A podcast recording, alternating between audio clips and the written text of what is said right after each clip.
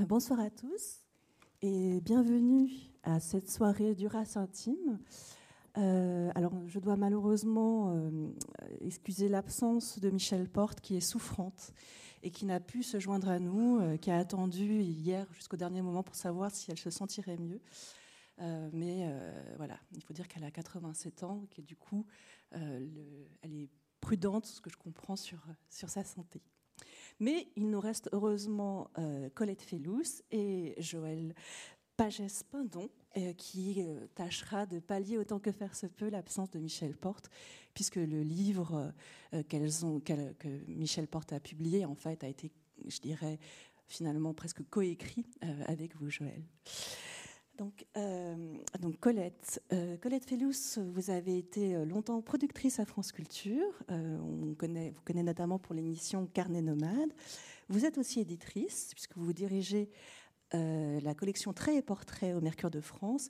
Et bien sûr, vous êtes écrivain. Kyoto Song est paru récemment en poche chez Arléa. Et vous venez de publier chez Gallimard Le Petit Foulard de Marguerite D euh, bon, je vais lever le suspense, Marguerite D. Euh, je pense que vous avez compris qui c'était. Donc, évocation tout en finesse et tout en tendresse de Marguerite Duras, des instants passés avec elle, et via notamment un petit foulard léopard en soie qui vous sert un peu de fil rouge dans ce texte qui fonctionne par évocation, euh, je dirais par association d'images, d'idées et de souvenirs.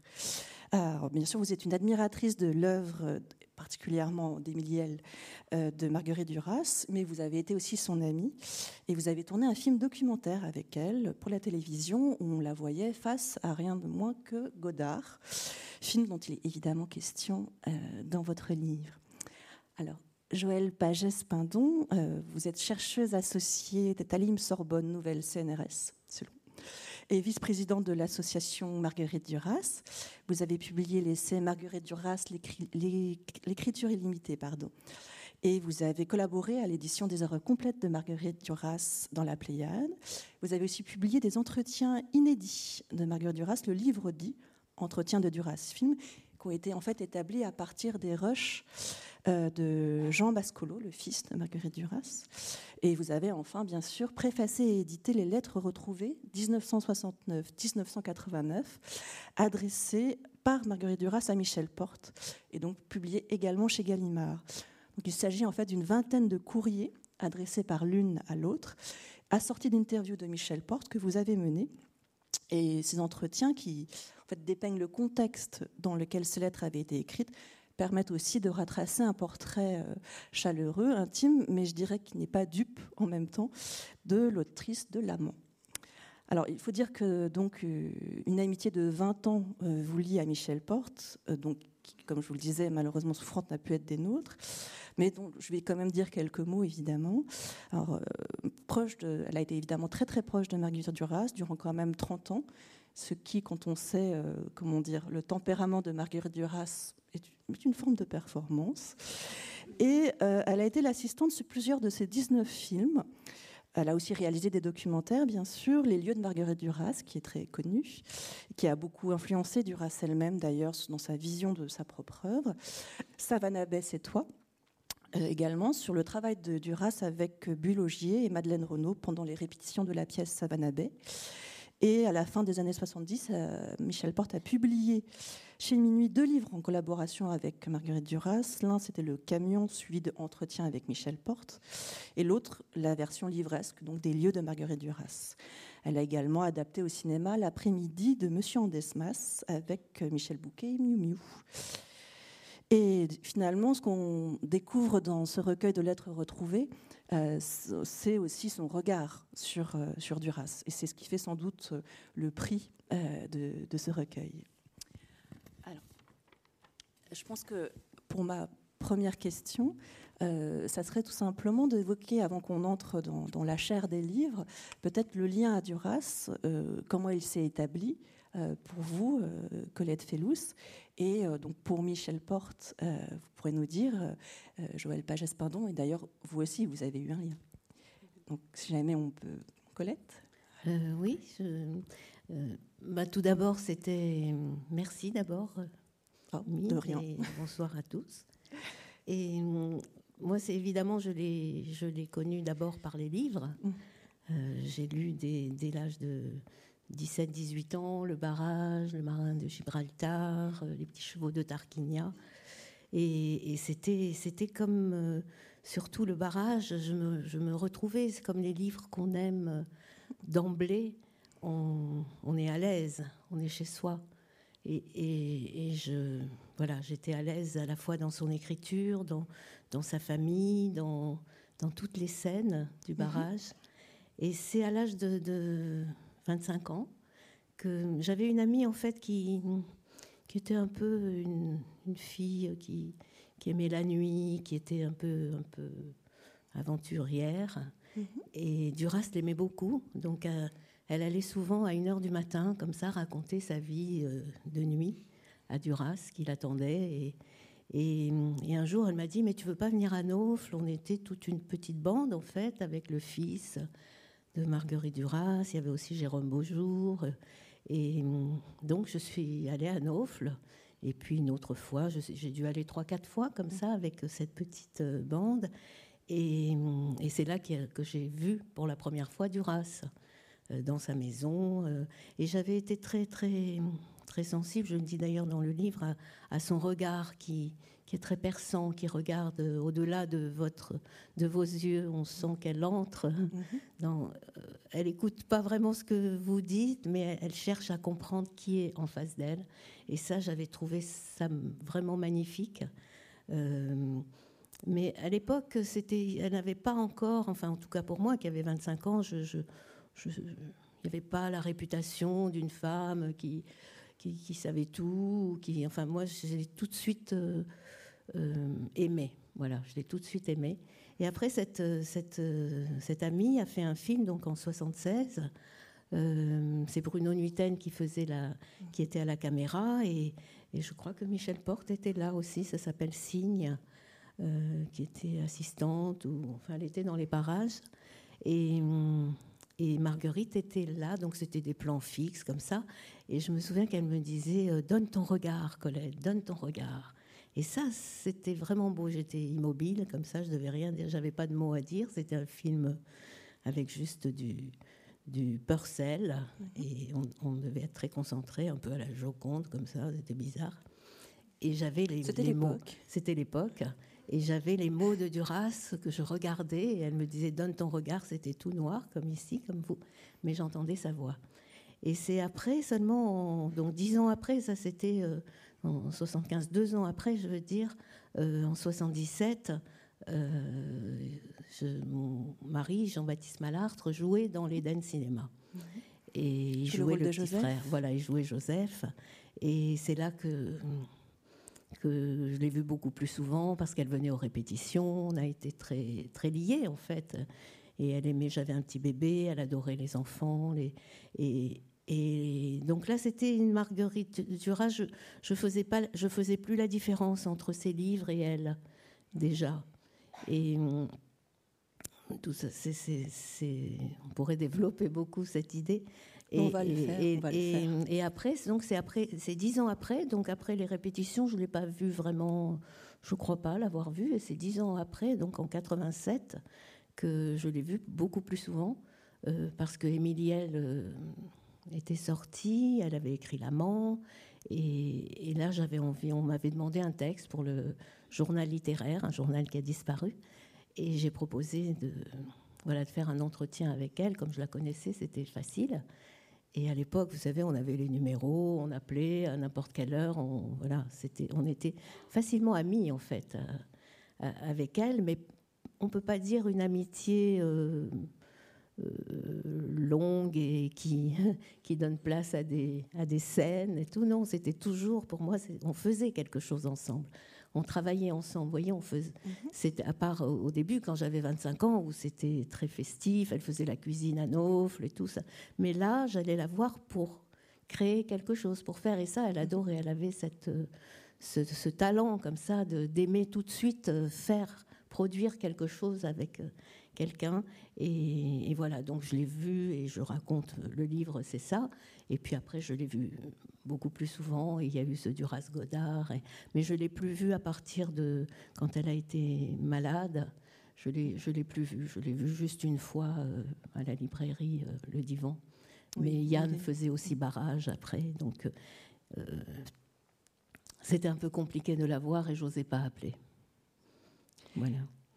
Donc Joël? Oui, donc je voudrais redire combien Michel Porte est désolé de ne pouvoir être parmi nous et je vais essayer d'être sa voix le, le, plus possible, son, son porte-parole. Euh, donc la rencontre, comme le disait, comme le disait Colette, euh, Duras, euh, c'est à la fois une œuvre et une personne. Et, dans le cas de, Michel Porte, ça commence avec l'œuvre. Michel disait qu'elle était fascinée. étrangement, il y avait le barrage, bien sûr, qu'elle aimait énormément, mais elle me dit aussi ce, livre, qui est le deuxième livre de Duras, qui est La vie tranquille, qui, qui est un, très, très beau livre des, mhm. des tout débuts. Et quand elle a appris que cette écrivaine, qu'elle admirait euh, allait faire un film, comme elle-même avait déjà euh, assuré sa vocation de, cinéaste, eh bien, elle a souhaité euh, être assistante sur, sur le film qui était La Musica, dont on sait que c'est le premier film réalisé par Duras, mais en collaboration avec Paul Seban. Collaboration qui, comme en témoigne Michel Porte, ne s'est pas très très bien mhm. passée, parce que c'est difficile, évidemment, quand on est Marguerite Duras de se couler euh, dans un, dans un moule qui est celui de, de, quelqu'un d'autre. Donc, ce que, ce que raconte Michel, ce qu'elle m'a raconté à de nombreuses reprises, c'est un peu ce que Nicolette, c'est ce, finalement cette euh, sympathie immédiate. Elle va la voir très simplement, rue Saint-Benoît, et euh, elle dit J'ouvre la porte et j'avais l'impression de la connaître depuis toujours. Et donc, Duras lui dit qu'il est trop tard pour qu'elle fasse partie de l'équipe technique, et, mais euh, qu'elle va la garder auprès d'elle pendant le tournage. Euh, elle lui donne même les clés de son appartement des Roches Noires, euh, au lieu durassien mythique, pour y loger, puisque l'équipe de la Musica, elle, est logée dans un, dans un grand hôtel. Et donc ça, a commencé comme ça, voilà, avec euh, ce, cette présence sur le tournage de la Musica. D'ailleurs, Michel Porte a, noté pendant une dizaine de jours euh, dans ses archives que j'ai étudiées et triées avec elle au moment où elle les a données à la BNF, euh, voilà, tout récemment. il y a un petit carnet de, de, la Musica où elle note un peu ce, qui se passe, où elle note les tensions et puis le, d'autres éléments. Et ensuite, elle, va être en 69 assistante euh, sur Détruire, dit-elle. Voilà, et ce sera une amitié, euh, comme vous l'avez dit, de 30 ans. Euh, jusqu'à la, disparition de, Duras. Et ça n'est pas rien, en effet, cette longévité d'une amitié avec quelqu'un comme Duras, qui, on le sait, est enthousiaste, mais aussi parfois difficile de relation. Oui, elle a eu plusieurs brouilles avec des amitiés chères euh, tout au long de, sa vie, en fait. Ah, parfois avec des réconciliations, mais parfois non. Et donc, euh, ces deux livres euh, donc, qui sont consacrés à Marguerite Duras donnent bien sûr à la voir, la ressuscitent un petit peu, et je pense que c'était un peu le but dans un cas comme dans l'autre. Mais bien sûr, ils donnent aussi à entendre la voix, la vision et les souvenirs que donc Colette a, eu de Marguerite Duras et que Michel Porte a eu. Et donc, dans les lettres retrouvées, justement, euh, ce que les courriers, comme je le disais tout à l'heure, ne sont pas. Euh, enfin voilà, les courriers sont assez brefs et ils n'ont pas du tout été publiés seuls. Vous avez eu l'idée, ou Michel Porte a eu l'idée, vous avez toutes les deux eu l'idée, de les assortir en fait d'interviews que vous avez menées. Euh, est-ce que vous pourriez nous dire le rôle qu'avaient ces interviews pour vous et quelle logique a présidé un peu à, alors, Il est vrai que euh, D'abord, ce sont des lettres retrouvées, ça n'est pas un titre comme ça, euh, juste euh, pour le livre. je l'ai dit, on triait les archives, Michel triait ses archives, et aussi bien à Gordes qu'à Paris, elle a retrouvé au fil des mois Elle ouvrait un livre, elle me téléphonait, elle me disait Ah, j'ai retrouvé une lettre de Marguerite. Et puis une autre, et puis une autre. Et ce qui était tout à fait extraordinaire pour moi, qui n'ai pas connu Duras et qui me, euh, me plonge dans son œuvre pour l'analyser, c'est que aussitôt Michel me lisait la lettre tout à fait cessante. Il fallait qu'elle me la lise au téléphone parce qu'elle réentendait la voix de, mhm. de cette amie euh, disparue. Et dans un premier temps, voix mythique. Elle, voilà, elle, elle me dit cette voix, il faut que les lecteurs l'entendent. Et son idée, c'était de, de, reproduire en facsimilé les mhm. lettres pour les partager. Et c'est tout.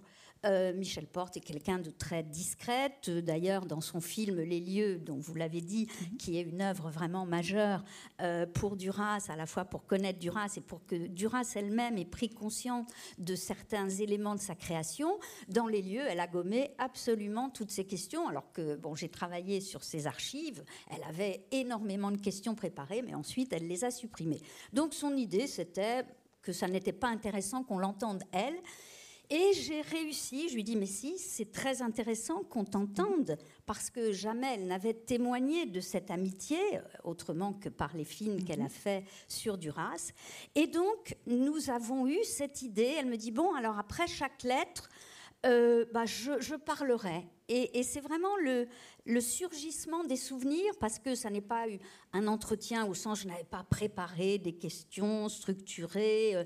non, c'est elle commençait par évoquer ce dont Duras parle dans la lettre, et puis euh, d'un souvenir à l'autre, euh, c'était des, des, images qui lui revenaient, des situations, et on a fait, ça a duré très longtemps, euh, c'est ce surgissement des souvenirs, ce, recueillement de, ce recueil des souvenirs, et donc effectivement, après chaque lettre, il y a cette remontée des souvenirs par, par Michel, et puis à la fin du livre, toujours lié aux, aux archives, il y a euh, des archives inédites appartenant à des roches de, son film euh, Les lieux et puis du film Savannah Bess et toi, euh, qui redonne là aussi à entendre ce dialogue qu'elle avait eu, parce que justement, autant dans Les lieux, Michel Porte a supprimé ses interventions et ses questions, autant dans l'entretien qui, qui mhm. s'appelle encore India Song Bis, qui est devenu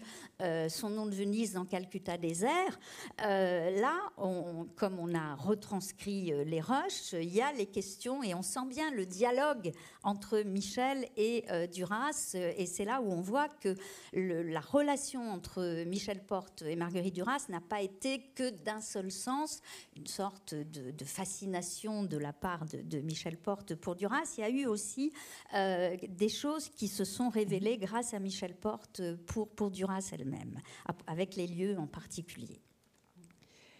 Et donc vous, euh, Colette, euh, qu'est-ce qui a présidé finalement à l'écriture de ce livre qui fonctionne également par, euh, ben, par souvenirs qui viennent, qui reviennent, qui, fonctionnent, qui vont par écho en fait, et d'une image à une autre? Je crois que c'est... C'est surtout qu'elle me manquait. Tout à coup, je pensais à elle. Je pensais pas du tout écrire autour d'elle, mais tout à coup, je pensais à elle. Je me disais, mais quelle euh, merveilleuse femme. Bon, moi, je me suis jamais brouillée hein, avec elle, donc euh, j'ai pas le, côté. Vous n'avez pas eu le temps, en fait, en 30 ans. Non, non, et puis c'était pas ce genre, ce genre de relation. Et, et, du coup, elle me manquait. J'ai eu envie de la, voilà, de la, l'inviter près de moi.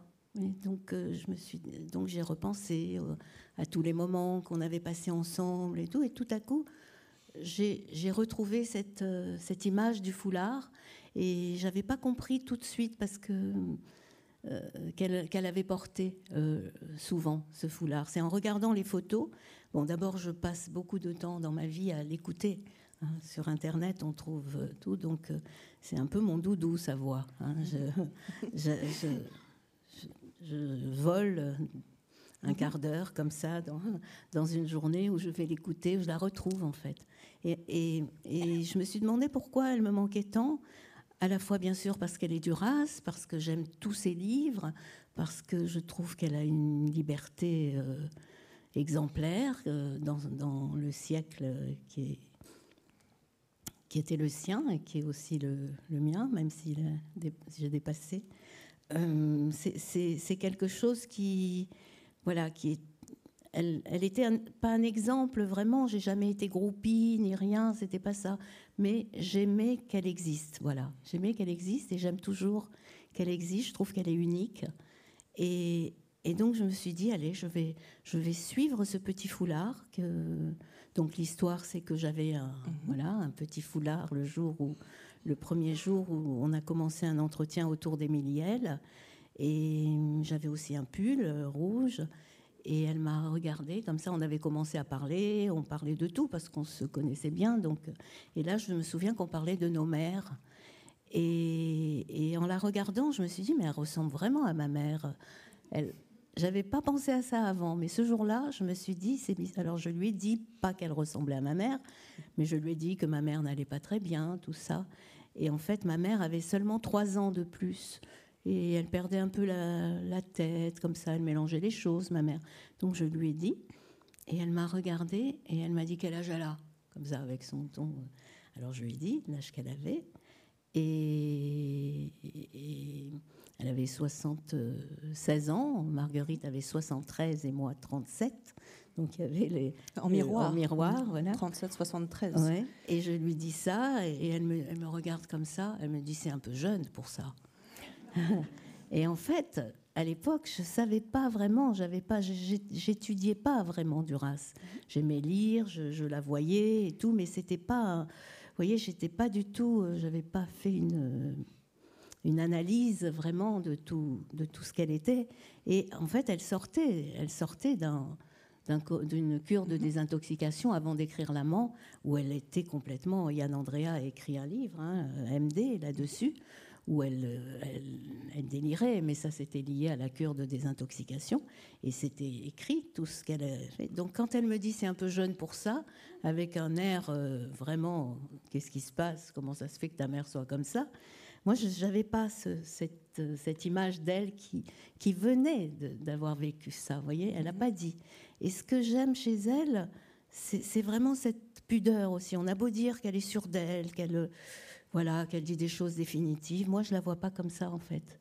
Je la vois, alors peut-être parce qu'elle a cette image de qu'elle ressemble à ma mère et que, et que je confondais comme un papier calque, comme ça, les, les deux, les deux visages.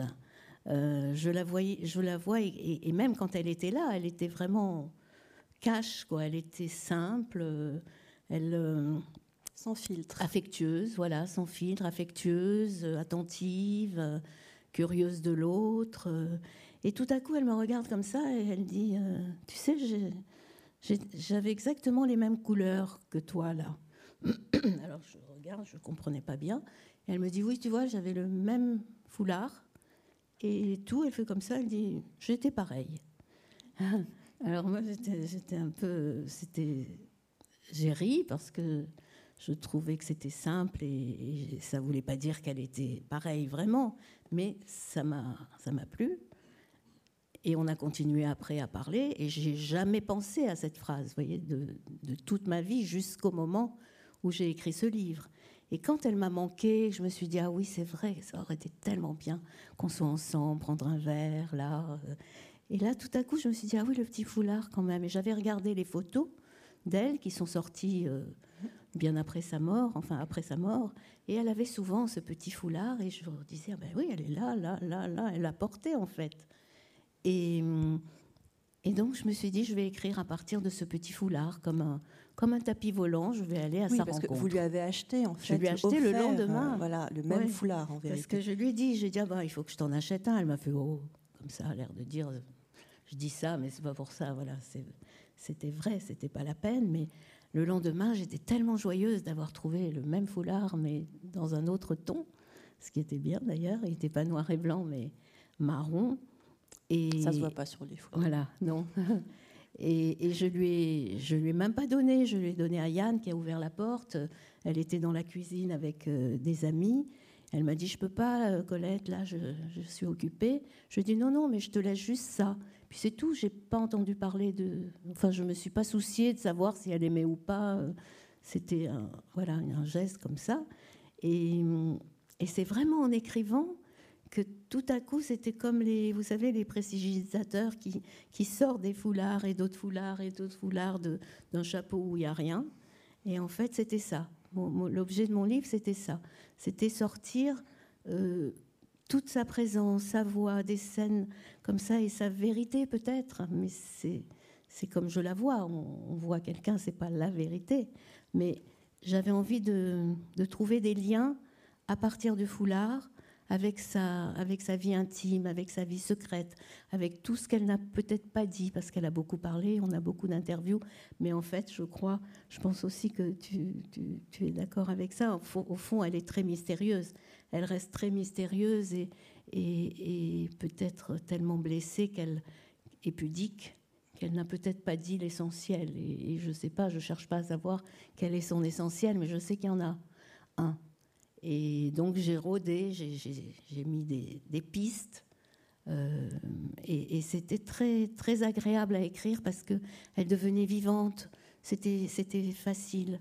C'était à la fois sur son œuvre, sur Émiliel, mhm, mhm. sur sa vie. Donc c'était pas, c'est pas un essai, mais hum, moi, j'aime bien écrire quand. C'est une promenade. Voilà, c'est une promenade et j'aime bien trouver une forme à chaque livre, donner une forme à chaque livre.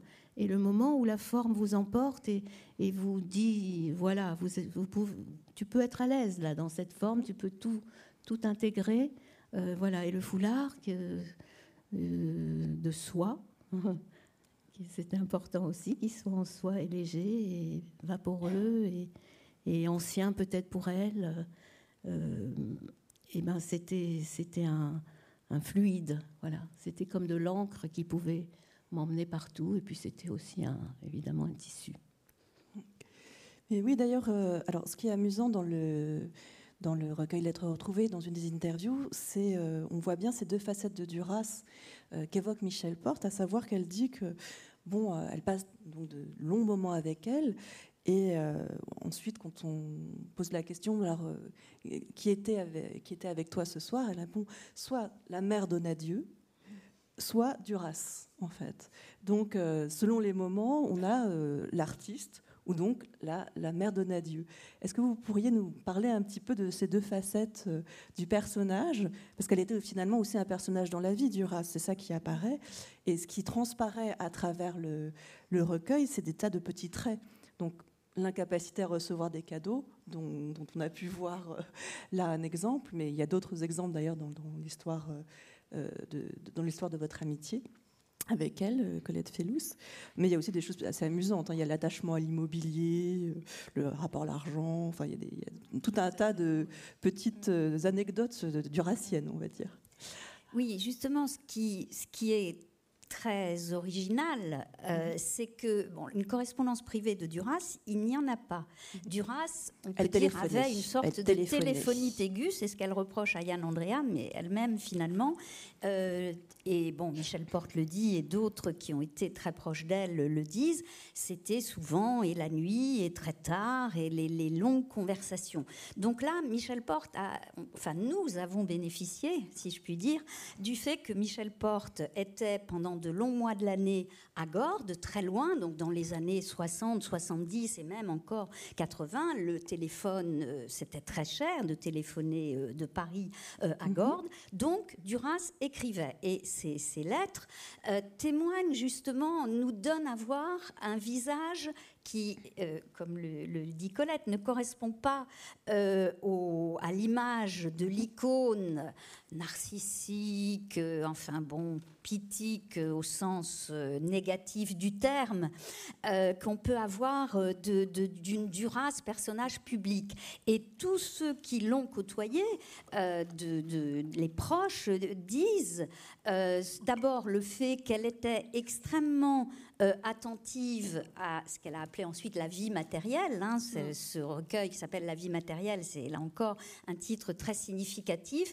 Euh, un ami de, Jean Mascolo, euh, Jean-Marc Turine, dit mais, mais Duras, en fait, était quelqu'un de très physique et dans la vie, elle était attentive aux sensations, aux oiseaux autour d'elle, à la, à la nourriture, à, ce que, au, corps de la personne qu'elle avait en face d'elle. Donc c'est vrai que tous ces éléments-là, ils apparaissent dans les, dans mhm. les 16 lettres qui, qui, restent, qui survivent, si je puis dire, envoyées à Michel Porte. Et on a effectivement des, des traits de cette vie quotidienne de, de, Duras. Alors, il y a une lettre qu'on a baptisée avec Michel, parce qu'elle est, elle est vraiment absolument amusante, la lettre de l'architecte. Michel et sa compagne mhm. vont venir habiter à Paris dans un, petit studio euh, que possède Duras. Et Duras explique que pour que deux femmes puissent vivre à l'aise, eh bien il faut partager en deux euh, le, la pièce. Bon, donc il y a, y a qui elle-même est, toute petite, et il y, a, il y a tout un plan, un agencement, etc. Et elle avait effectivement une passion pour l'immobilier, euh, passion dont, dont parle Depardieu aussi, qui dit bon, des fois on la voyait, elle achetait des chambres de bonne, mais quand Michel Porte veut euh, trouver un appartement, elle lui dit il faut aller à Vanves. Alors elle lui dit on partait à Vanves et puis elle voyait des gens qui dînaient, elle disait je suis sûre que ces gens-là vendent leur appartement, il faut aller leur demander. Et elle me dit qu'un jour, elle le raconte dans le, dans le livre, un jour elle, elle rentre dans un appartement et elle dit Michel c'est vraiment là qu'il faut vivre. Euh, il y avait un mur blanc euh, en face de la fenêtre et elle dit voilà il y a la mer. Euh, je vois la mer. On sait que pour Duras, l'image de la mer, elle la voyait partout. Hein. Euh, regarder la mer, c'est regarder le tout, euh, disait-elle. C'est inscrit maintenant à la, façade de, l'immeuble des Roches Noires. Et, Michel lui dit Mais non, c'est pas possible. Moi, je, dois être à Paris. Je n'ai pas de voiture. Il faut que je sois à Paris. Et elle a répondu cette phrase mémorable Mais Vanves est plus près de Paris que Paris. Voilà. Donc, elle aurait fait un excellent agent immobilier en fait, elle a manqué sa vocation. Elle a manqué sa vocation. Il faut, il, faut, le dire ce soir. Et on, le, on, le, voit à plusieurs reprises dans les, dans les lettres, quand elle va voir Michel Algor. Elle a le nez pour euh, euh, voir quelles sont les, maisons intéressantes. Et alors elle dit je vais l'acheter. Alors évidemment après elle n'achète pas. Donc Michel doit dire euh, aux propriétaires et aux paysans que, que non, son ami ne, ne va pas acheter la maison. Mais c'était une, une, passion chez elle. Bon, les lieux, les demeures. Hein, Naufle, on mm. sait ce que ça a représenté euh, pour elle. Elle dit Je n'avais pas de pays natal et j'en ai un maintenant. Et ce pays natal, c'est le lieu de la création, c'est Naufle. Donc elle était fascinée, mais elle aurait été très très bonne agent immobilier. Mm. Elle C'était une bonne couturière aussi. Elle, elle avait sa machine à coudre et euh, il y a une anecdote évidemment qui est tout à fait euh, passionnante. Quand j'ai édité les lieux pour, pour la Pléiade, pour le tome 3 de la Pléiade, je me suis aperçue que la première édition des lieux chez Minuit, il y avait une photo supplémentaire qu'on ne trouve plus dans les éditions actuelles, où on voit Duras en train de coudre sur la terrasse de Naufle. Et donc j'ai demandé à Michel, je lui dis, mais enfin, elle me dit, ah non, Marguerite, quand elle a vu ça, elle a dit, il faut retirer, euh, c'est étonnant d'ailleurs, parce qu'en même temps, elle, n'avait pas honte du tout du travail euh, manuel, de cette vie quotidienne. Au contraire, elle en mhm. parle de façon magnifique, le travail des femmes euh, à la maison, la façon dont, dont l'habitat, c'est l'habitat des femmes, etc. Et pourtant, bizarrement, elle lui a dit, non, non, il faut retirer cette photo, mais on l'a remise dans, dans le livre et elle, avait sa machine à coudre et elle avait des frénésies euh, de, sacs. Elle faisait des sacs qu'elle distribuait à ses amis. Alors Michel a eu des sacs, euh, comme beaucoup de ses amis, et puis elle se faisait, on le sait, ce fameux uniforme du race hein, qu'elle évoque dans la vie matérielle. Elle, se taille une, jupe, un gilet, euh, et d'ailleurs, malheureusement, elle infligera à ce malheureux Yann un peu la même chose plus tard. Évidemment, c'est un peu difficile, ça a été un peu difficile pour lui, me disait Michel. Mais elle était très drôle en fait. Elle était, je sais que quand on arrivait et qu'on la voyait, déjà on savait qu'il allait se passer quelque chose. Elle, avait, a une présence d'abord incroyable que je n'ai jamais retrouvée chez personne. Elle est simple, elle est là et puis tout peut arriver. Et, je me souviens un, jour chez euh, justement rue Saint-Benoît, j'étais arrivée, on n'était pas encore dans son bureau pour travailler, il y avait Yann Et, elle monte la télévision, elle dit mais vous vous rendez pas compte Et puis de toute façon personne ne se rend compte. Il faut, il faut voir la télévision la nuit. Il y a des poursuites en moto, il y a des crimes, il y a des choses. Mais je comprends pas. Les gens se rendent pas compte, ils dorment.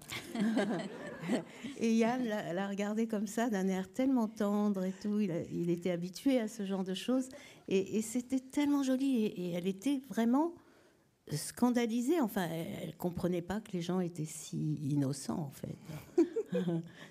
Il y a, donc cette anecdote de la, couture est très jolie aussi parce qu'on retrouve ce thème du tissu euh, ben, dans votre livre, bien sûr avec le, foulard léopard, mais aussi parce que quand vous dites à, Duras euh, votre admiration pour Émilie L, elle vous répond tu as aimé sa robe? Oui, c'est ça. Ça, c'est incroyable parce que la, la robe. Et, et et c'est ça aussi qui crée un lien d'amitié, je trouve.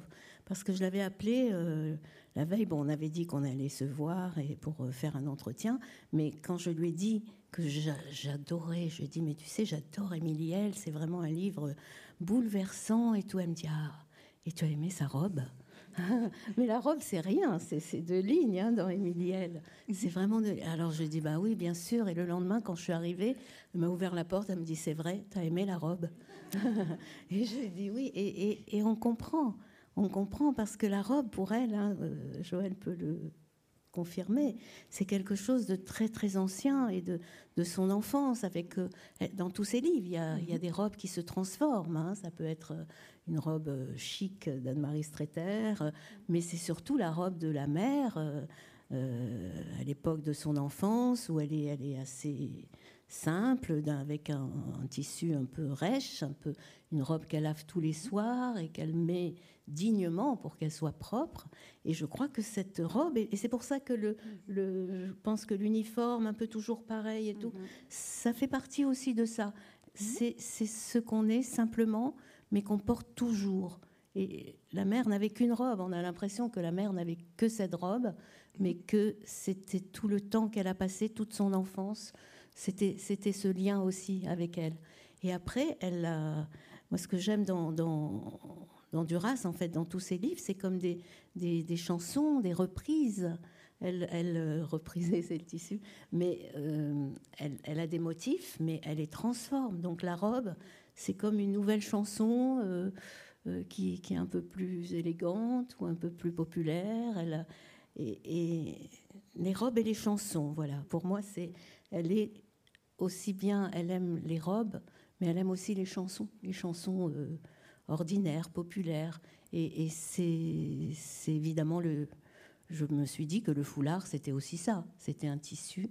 Et puis, bien sûr, le tissu, c'est aussi le texte. Hein c'est l'écoulement, c'est quelque chose qui est, qui est, c'est la soie, c'est et, et, même si c'était un uniforme comme ça, je trouve qu'elle était quand même, elle avait son élégance parce qu'elle superposait mm. des, des, carreaux et des rayures, des choses à la Christian Lacroix. Euh. Et surtout, c'était une identité, c'est ça, c'est son regard. Elle sait comment le vêtement euh, finalement est une forme de, est emblématique de la personne. Et c'est intéressant. Elle, euh, bon voilà, c'est l'uniforme de, de, l'écrivaine qu'elle veut qu'elle veut être. Et puis euh, il y a Anne-Marie Streeter, la, robe des, des séductrices, etc. Donc c'est vrai, c'est ce regard très attentif. Et justement, vous évoquiez le, les roches de Duras Film que, que j'ai que j'ai édité en 2014. Et il y a parmi les un, un passage extrêmement intéressant où elle choisit pour Bulogier, mhm. euh, qui va incarner Agatha dans le film Agatha et les lectures illimitées. Et elle, elle avait demandé à Bulle d'apporter des robes, parce que évidemment les films de Duras ne coûtaient pas cher et on ne s'adressait pas euh, forcément à des, à des, grands couturiers. Donc Bulle avait apporté toute une série de robes et, et elle, les, elle les essaie devant Yann et devant Duras. Et Duras commente, et c'est passionnant, parce qu'on voit que euh, pour elle, l'allure, le tissu, l'allure de la robe sur, sur euh, Bulogier va déterminer le personnage d'Agatha. et donc, elle est très, très attentive mm. euh, à ça. Et il y avait aussi dans. dans c'est Yann Andrea dans, dans cet amour-là qui raconte comment elle habillait. Hein, elle habillait Yann Andrea. Elle l'a renommée, elle, a renommé, elle a rebaptisé. Elle lui a dit écoute, ça va pas là, ta veste, on va aller chez Saint-Laurent. En plus, j'ai une petite ristourne là-bas. Donc elle arrive, elle dit bonjour, je suis Duras, Marguerite Duras. Il dit oui, oui. Elle dit j'ai une, j'ai une, je sais pas comment elle a pas dit ristourne, mais j'ai voilà. J'ai une réduction. Une réduction. Il dit oui, oui, je sais. Alors Yann, très embêté de tout ça, il était, il savait plus où se mettre. Il raconte hein, ça. Et, donc il s'assoit, il dit apportez, apportez les costumes, tout ça. Alors il essaye. Elle dit oui, celui-là il est très beau, oh oui, il lui va bien, tout lui va, tout lui va. Et puis après finalement il sort avec un costume bleu marine. Ils font la ristourne et, elle sort, elle lui dit vas-y marche comme ça.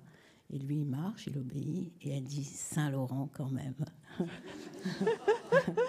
et ça c'est tellement joli et tellement elle tellement leur relation aussi. Hein, surtout qu'elle avait aussi écrit un magnifique texte sur Saint-Laurent. Oui, hein. c'est vrai. Elle a fait une préface à un très beau catalogue Saint-Laurent qu'elle a repris dans son recueil du monde extérieur et c'est magnifique. Ça dit tout mm. de, du génie de ce, de ce couturier. Donc là aussi, il n'y a pas de sujet mineur pour elle. Hein. Tout, est, tout est révélateur de d'une personne, d'un créateur.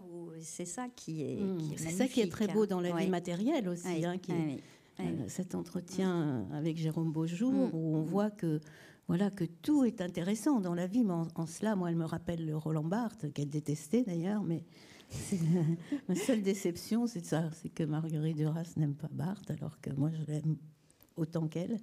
et, et et on voit que tout, toutes les choses quotidiennes sont, sont déployées et sont significatives, et ça donne un, un, regard profond. On peut le lire aussi et le relire, ce livre. on voit toujours euh, d'autres choses, ou quand elle parle de, de l'alcool et de Dieu, que l'alcool, que l'alcool a remplacé Dieu, mm. et qu'elle affirme Dieu, c'est l'alcool. Voilà. Bon, mais elle a raison. Elle a raison. C'est oui, l'alcool pour supporter le vide des planètes. c'est magnifique, on dirait du Pascal. Oui, c'est ça. Mm. Elle a c'est jamais des théories, mm-hmm. mais c'est des, mm. fulgurances, qui lui arrivent d'ailleurs. J'ai l'impression qu'il lui arrive et elle est, euh, je le dis d'ailleurs dans le livre, elle est comme traductrice d'elle-même. On sent qu'elle attend que les choses viennent en elle et puis elle les dit. Euh, c'est toujours comme ça. Ah, c'est sûr que le schéma euh, un homme, une femme, une chaleur atroce et puis de l'alcool, c'est à peu près le résumé de, je dirais, 80% des livres de Duras. oui, c'est vrai. Et, euh, généralement, ça se passe mal avec, euh, avec, avec l'alcool en question, mais, mais, ça peut se passer bien aussi. Mm, mm. Dans le marin de Gibraltar, finalement, ça finit bien. C'est ça aussi. Puis les Bitter Campari. Dans... Ouais, les Bitter Campari dans les petits chevaux de Tarquinia. Et, euh, mais c'est vrai qu'il y a des, alcools différents aussi. On pourrait faire, je pense, une thèse sur les alcools chez Marguerite Duras. Elle est peut-être faite. Mais il y a eu des conférences ah, des conférences euh, voilà. Parce que j'avais vu euh, aussi parfois même des communications sur la recette de soupe au poireau de Ah oui, bah, ça c'est la cuisine de Marguerite. Hein, ce très beau petit livre, très, poétique de ses recettes. Parce que là aussi, c'est pas des recettes terre à terre, c'est le, texte de la soupe oui, c'est des recettes métaphysiques. Ah, c'est métaphysique, ça se finit, c'est les, les humeurs suicidaires euh, ce, repaître de la soupe aux poireaux, c'est finalement une certaine. Euh, pour les femmes euh, qui sont isolées dans les maisons et qui ont ces mm. humeurs suicidaires, et c'est magnifique. C'est vrai. Moi, je me souviens quand elle n'avait pas encore écrit La vie matérielle, mais quand j'étais allée à Naufle et qu'elle faisait un peu la cuisine comme ça pour tout le monde, elle m'avait dit. Tu sais, dans une maison, il faut vraiment avoir tout. Hein, le, la fameuse liste. voilà, et elle n'avait pas encore fait cette liste, mm. mais je crois qu'elle mm. était accrochée dans, la cuisine, dans, la cuisine dans le placard. Et moi, ça me fascinait. Mm. C'est pourtant, c'était juste du sel, de, la sauce soja, hein, voilà, des choses. Mais elle y tenait, et c'était comme une théorie. Voilà, même des choses très simples, elle, euh, elle les affirmait, mais c'était beau. Voilà. Oui, mhm. donc tout à l'heure, vous parliez d'Yves Saint-Laurent, et c'est vrai que bah, même Madeleine Renaud était allée chez Yves Saint-Laurent pour les costumes de la, de la mère. C'est ce qui mhm. apparaît également dans, dans le volume des lettres mhm. retrouvées, même si ce n'est pas dans les lettres directement. Et c'est vrai qu'il y a deux figures, évidemment, qui apparaissent euh, dans les deux livres. C'est d'une part la mère, et d'autre part Yann Andrea. Et dans les deux cas, en fait, c'est euh, deux figures qui sont aussi emblématiques de quelque chose qui est, que, que je pense Colette appellerait la, la quête de l'impossible chez Marguerite Duras Peut-être qu'on pourrait en dire quelques mots, soit sur la mère, soit sur Yann Andrea, soit sur les deux. Sur les deux, ben dans Émiliel, c'est un, c'est un peu ça. Hein. Il y a une première partie qui est un couple qui est. Elle avait mis hein, dans les notes hein, que c'était vraiment eux. Voilà. Après, il y avait Yann dans il y avait les premiers brouillons. Voilà. Mm. Donc dans les brouillons, il y avait Yann et, elle, et un dialogue vraiment euh, terrible, je trouve, euh, où le, ils sont sur la plage comme ça et, et lui lui dit mais de toute façon il n'y a jamais rien eu, il n'y a pas eu d'histoire, il n'y a pas eu d'histoire entre nous. Elle dit mais si, pourquoi tu dis ça pourquoi vous dites ça euh, Au début, au moins? Il dit non, non, vous avez tout inventé. Et, c'est très violent, hein, c'est vraiment très violent. Mhm. Et il y a ça dans Émiliel, et elle dit mais non, je vais l'écrire, et quand ça sera écrit, ça sera vrai. Et c'est un peu sa méthode, en fait, hein, d'écrire la vie et de, et de la rendre vraie. C'est le principe presque de la littérature, non, je crois. Oui, c'est presque le pouvoir transformateur de l'écriture qui fera que elle va gommer la réalité, ce qui, ce qui est écrit qui, qui voilà, qui compte. et qui et qui finalement devient la seule vérité avec un grand V possible. Mais je partage ça quand même. Je trouve que même quand on écrit des textes autobiographiques, par exemple, on, pêche, on, on, ramasse des choses de sa propre vie, mais après, forcément, en écrivant, il se transforme.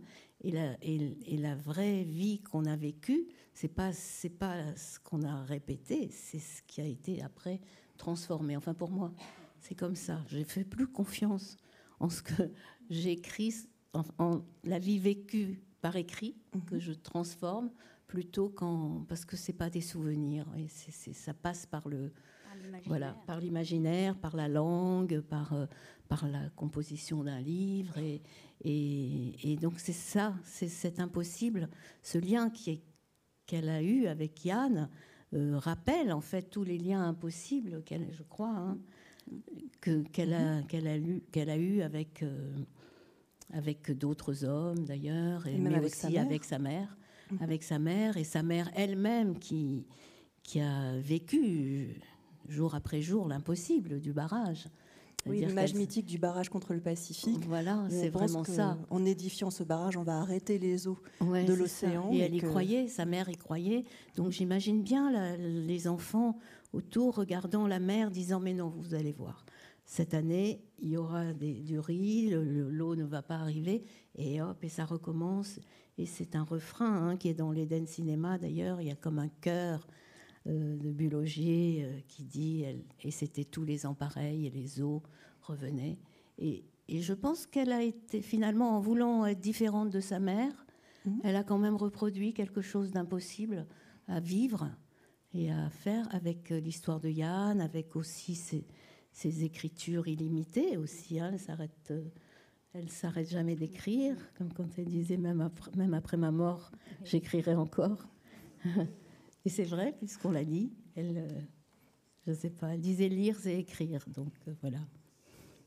je mélange un peu les choses, mais il y a tellement à dire toujours. Mais je ne sais pas ce que vous en pensez, Joël, de cet impossible lié à sa mère. Je, pense. Alors, pour moi, euh, je suis absolument fascinée par ce qui s'est passé avec l'arrivée de Yann Andrea. Je pense que les années 70, Duras, finalement, n'écrit plus vraiment puisqu'elle filme et ensuite les textes soit avant soit après le film sont dérivés du film et l'arrivée de Yann Andrea en 1980 va relancer complètement l'imaginaire.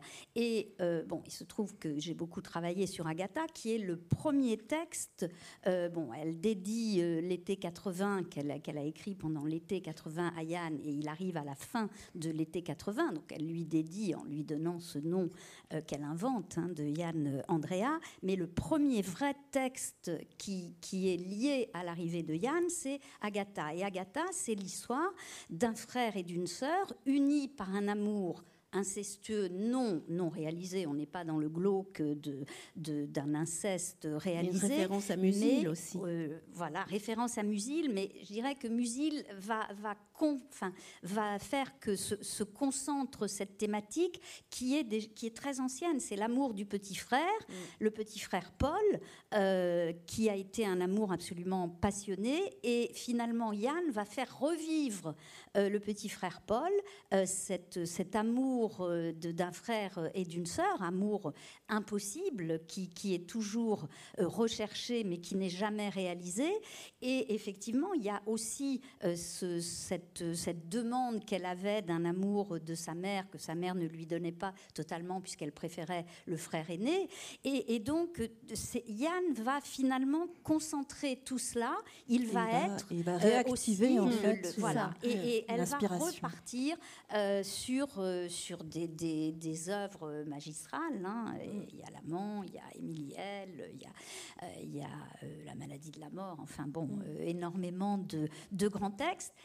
Grâce à l'arrivée de Yann qui, qui concentre cet imaginaire-là euh, et, je crois qu'évidemment, il ne faut pas être euh, dans un contresens sur ce, cet amour qu'il y a eu entre Yann et, et, Duras. C'était vraiment euh, quelque chose de l'ordre de, de, la, de, la, création et, et de l'imaginaire. Et, Yann Andrea a été fasciné par Duras et son œuvre, et Duras a été fasciné par Yann, ce qu'elle pouvait mettre en lui. D'ailleurs, c'est ce que dit Michel Porte à un mm. Dans, dans notre entretien. Elle dit euh, Yann, c'était comme une, une pâte malléable et, et, elle, elle, en a fait, euh, elle l'a elle l'a finalement modelé à, sa propre, à son propre imaginaire, à sa propre fiction, hmm. mais ça, ça, a relancé son écriture, donc euh, c'est extraordinaire. Oui, mais aussi ils se sont épaulés.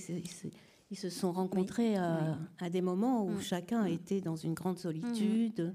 Yann, d'ailleurs, Michel le dit, euh, à la mort de Yann, elle était allée voir euh, sa, mère, la mère de Yann et, de, et, sa sœur, la sœur de Yann, et qui lui ont dit, mais nous, on était très très heureux qu'il y ait cette relation avec Marguerite Duras parce qu'il était depuis l'enfance suicidaire, dépressif, euh, bipolaire. Et, voilà. Et elle aussi, à ce moment-là, elle était seule, souvent à Trouville, et, ils se sont trouvés à, à un moment où ils se sont voilà, ils ont recommencé une vie, même une vie un peu difficile, mais, mais forte quand même. Ils sont restés 16 ans ensemble, il n'a jamais quitté. enfin, elle, des fois, elle, oui, elle, elle, disait il n'est pas possible, il me parle pas. Toute relation était orageuse. Oui, c'était elle, elle renvoyait, elle mettait les valises. Euh, va-t'en, je veux plus te voir. Euh, elle, et puis il revenait à 2 heures du matin, il appelait. Elle disait bon, allez, reviens.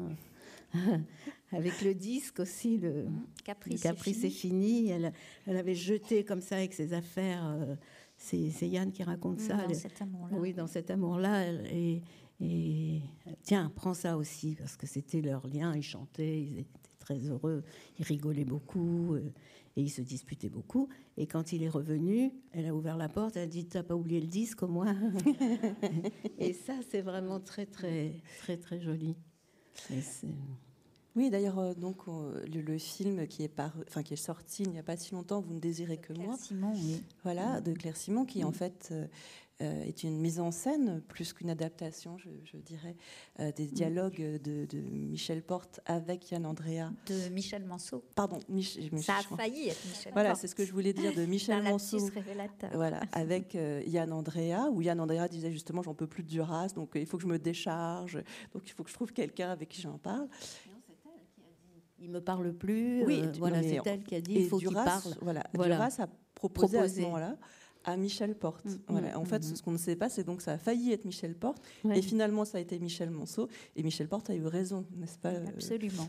Elle a eu raison. Elle a, elle a, dit, mais Marguerite, moi, je, ne suis pas psychanalyste. Et elle me dit, de toute façon, si j'avais accepté, je sais que euh, dès que Yann serait sorti de la pièce où il me parlait, elle a dit alors, et qu'est-ce qu'il vous a dit Et bon, d'ailleurs, dans le film, on entend les coups de téléphone. Euh, euh, presque insistant euh, au moment où euh, Yann Andrea parle à Michel Manceau. Donc, et, ensuite, d'ailleurs, sans doute pas immédiatement lié à cela, mais il y a eu une brouille entre Michel, une brouille définitive entre Michel Manceau et, et Duras, qui a sans doute été en partie à cause de, cette. Mais on ne sait pas si elle a écouté vraiment les cassettes. Marguerite, ça, on ne saura jamais. On ne saura jamais, je mm. crois. Et parce que peut-être qu'il a dit des choses pour lui faire plaisir aussi. Et voilà, on ne sait pas dans quelle mesure il ne pensait pas qu'elle les entendrait. En même temps, elles sont restées chez Michel Manceau, et c'est après le décès de Michel Manceau que finalement le, le mari de Michel Manceau a remis à Pascal Lemay, la sœur de, Yann, euh, ses, cassettes. Donc euh, on peut penser quand même que Duras ne les a pas mm. écoutées, mais que Yann devait quand même euh, s'auto-censurer peut-être. c'est très difficile, c'est très mystérieux. En tout cas, le, dialogue est, magnifique et magnifiquement filmé mm. dans ce huis clos du film. On pourrait parler encore une heure de Duras, mais je n'ai qu'une heure précisément pour vous faire parler. Et donc, ce que je propose, c'est que peut-être on puisse euh, donner à entendre un petit peu les, les deux livres, en fait. Et donc, je vais vous proposer à chacune de lire euh, un petit extrait, euh, de façon à ce que la salle en délire puisse apprécier vos voix. Alors, qui veut commencer? je mes lunettes. Tu veux commencer? Oui, tu veux... Non, non, non? Assaut de politesse. C'est un, peu ce que je disais tout à l'heure. La rencontre euh, où elle me dit c'est pareil, mais je vais vous la lire quand même. Je voulais, faire je voulais écrire un livre très simple. Donc je me suis dit, je vais commencer par ça, je vais dire c'est très simple. Et je l'ai gardé. c'est très simple. Je voudrais retrouver le moment où soudain Marguerite s'est arrêtée de me parler et que tout s'est suspendu. Je resterai d'abord, je resterai d'abord là sur ces secondes, puis je partirai sans destination précise, juste partir sur un morceau de soie. J'aime toujours faire ça, revenir sur des moments modestes, car à les déployer lentement, on y voit se réveiller tant de formes et de couleurs, de la joie, des rires, des cris d'oiseaux sur la lande, un grand ciel, du sable, des feux, et bien sûr un cœur qui bat le tambour. Les forêts, l'inquiétude et la peur ne sont jamais très loin. Nous étions donc assises l'une en face de l'autre, Marguerite Duras et moi, un après-midi d'automne chez elle, rue Saint-Benoît, numéro 5. Je portais un gilet en grosse laine rouge et blanc et un petit foulard de soie léopard tacheté noir et blanc. Par la fenêtre, une lumière plutôt plate et de légères taches de bruit, comme un rideau de bruit. Quelle douceur dans cette rumeur de Paris aux heures de l'après-midi. À un moment, et c'est celui-là précisément que je voudrais retrouver, elle m'a fixée, légèrement absente. La beauté de son visage, ses yeux purs, son air unique et souverain de Marguerite D. Tu vois, j'étais exactement comme toi, le même foulard, les mêmes couleurs, pareil. Entre nous, sur la table, des feuilles de papier, un magnéto, des stylos et le livre ouvert, Émilie L. J'étais venue pour qu'elle me parle d'elle. Nous sommes ensemble, nous rions, nous faisons apparaître aussi nos mères. Je lui raconte comment la mienne ne va pas très bien, elle doit en avoir assez de la vie. Elle a toujours été un peu bizarre mais magnifique. Parfois elle déraille, mais je crois que c'est davantage de la distraction que de la folie. Elle me demande son âge, c'est presque le sien, à trois ans près, ma mère étant son aînée. Elle dit C'est un peu jeune pour ça, d'une voix nette, définitive, mais le regard voguant ailleurs. Je ne savais pas encore qu'elles mourraient toutes deux exactement au même âge. Elle prend de nouveau son air à la fois concentré et absent. On dirait qu'elle voit par-delà les visages, qu'elle entre dans ma mémoire, qu'elle y reconnaît des formes, des gestes, peut-être des intonations. Mais c'est fugitif. Je ne suis pas sûre, je crois même que j'invente. C'est moi qui reconnais dans son visage celui de ma mère. Jeune, elle ne se ressemblait pas. Elle ne se ressemblait pas, mais là, c'est frappant. Elle est tout à coup le portrait exact de ma mère, et c'est peut-être pour cela qu'elle est en train de me dire qu'elle portait les mêmes couleurs. Farandole des visages, des émotions, des désirs, des années. La feuille d'automne, en ronde monotone, tombe en tourbillonnant. Ce chant de récréation me revient soudain la grande lumière d'un ciel bleu roi, la voix claire des petites filles sous les orangers, et ma mère couchée dans le noir de sa chambre, à attendre on ne savait quoi. Je lui dis juste Ah bon, vraiment? Elle me regarde encore, elle laisse faire le silence. Bien sûr, je suis troublée, mais je fais comme avec ma mère. Je ris. Je ris de tout ce qu'elle me dit parce que sa présence, sa voix, son ton, tout me charme. Je ris et c'est promis. Dès demain, J'irai chercher dans le quartier un même foulard léopard pour faire pareil. Elle sourit et trace un geste très gracieux de la main pour me signifier que non, ce n'est pas la peine. Voilà. Merci. je vais vous lire le passage, un passage de cette lettre qu'on ah, a appelée qu'on a appelé la lettre de l'architecte. Ah euh, euh, donc, euh, elle évoque qu'il faut faire un muret, une banquette, etc. Pour la deuxième chambre, je demande un peu partout, mais c'est évidemment très cher. Ça devient tout simplement dégueulasse. La chambre qui est sous la mienne, au rez-de-chaussée, au 10 de l'impasse, qui serait absolument parfaite pour vous, et qui est plus petite que la mienne, est louée actuellement 45 000 francs. Duras parlait toujours en anciens francs par mois, et elle passe à 60 000 en 1973. La chambre de la petite vieille qu'on avait vue avec Michel, toujours au 10, est louée 70 000 par mois. C'est une démence, ça appelle vraiment les flics, je trouve, et les gens acceptent tout. Ne voulant pas garder sur les bras les trois chambres de bonne que j'ai louées au propriétaire de la rue Saint-Benoît pour mes chèques, entre parenthèses sans provision, je les ai relouées 10 000 francs par mois, le prix du propriétaire, à des couturiers du Marais. J'ai attendu le plus possible et puis je me suis dit que pour vous deux, ce n'était pas pratique d'être si loin de l'impasse. C'est compliqué et un autre passage où là, au contraire, on a euh, une réflexion très presque tragique sur la, solitude de la création. Elle s'adresse à Marie-Pierre Thiebaud, qui est la compagne de, Michel Porte, qui est une sculptrice. Euh, et elle dit, si, euh, elle dit que Marie-Pierre ne, ne, veut pas venir à Paris. Elle dit elle supporte très mal la contrainte et elle a raison, mais elle doit savoir quelque part en elle si elle ne veut pas venir pour travailler ou pour ne pas travailler. Je crois que là, on est au cœur de la solitude. Personne ne peut vouloir pour vous, dans votre corps ou dans votre tête, ce que vous voulez. Souvent, ce que vous voulez vous-même, vous ne le savez pas.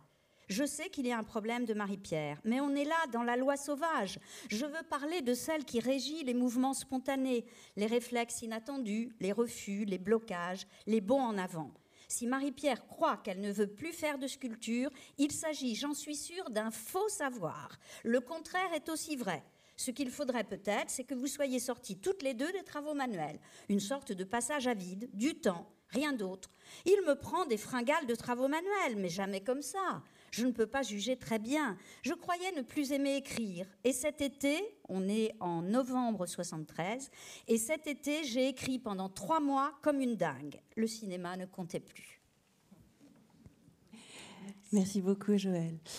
Eh bien, c'est une bonne manière, je pense, de conclure euh, cet entretien, ce dialogue, puisque nous sommes arrivés au bout de l'heure. Euh, je peux vous dire que les deux livres sont disponibles à la librairie et que les auteurs sont absolument ravis de vous les dédicacer, si vous le désirez, euh, ensuite dans le hall. Merci à tous d'être venus ce soir et merci à, Joël et à Colette. Merci, merci à vous. Merci. merci.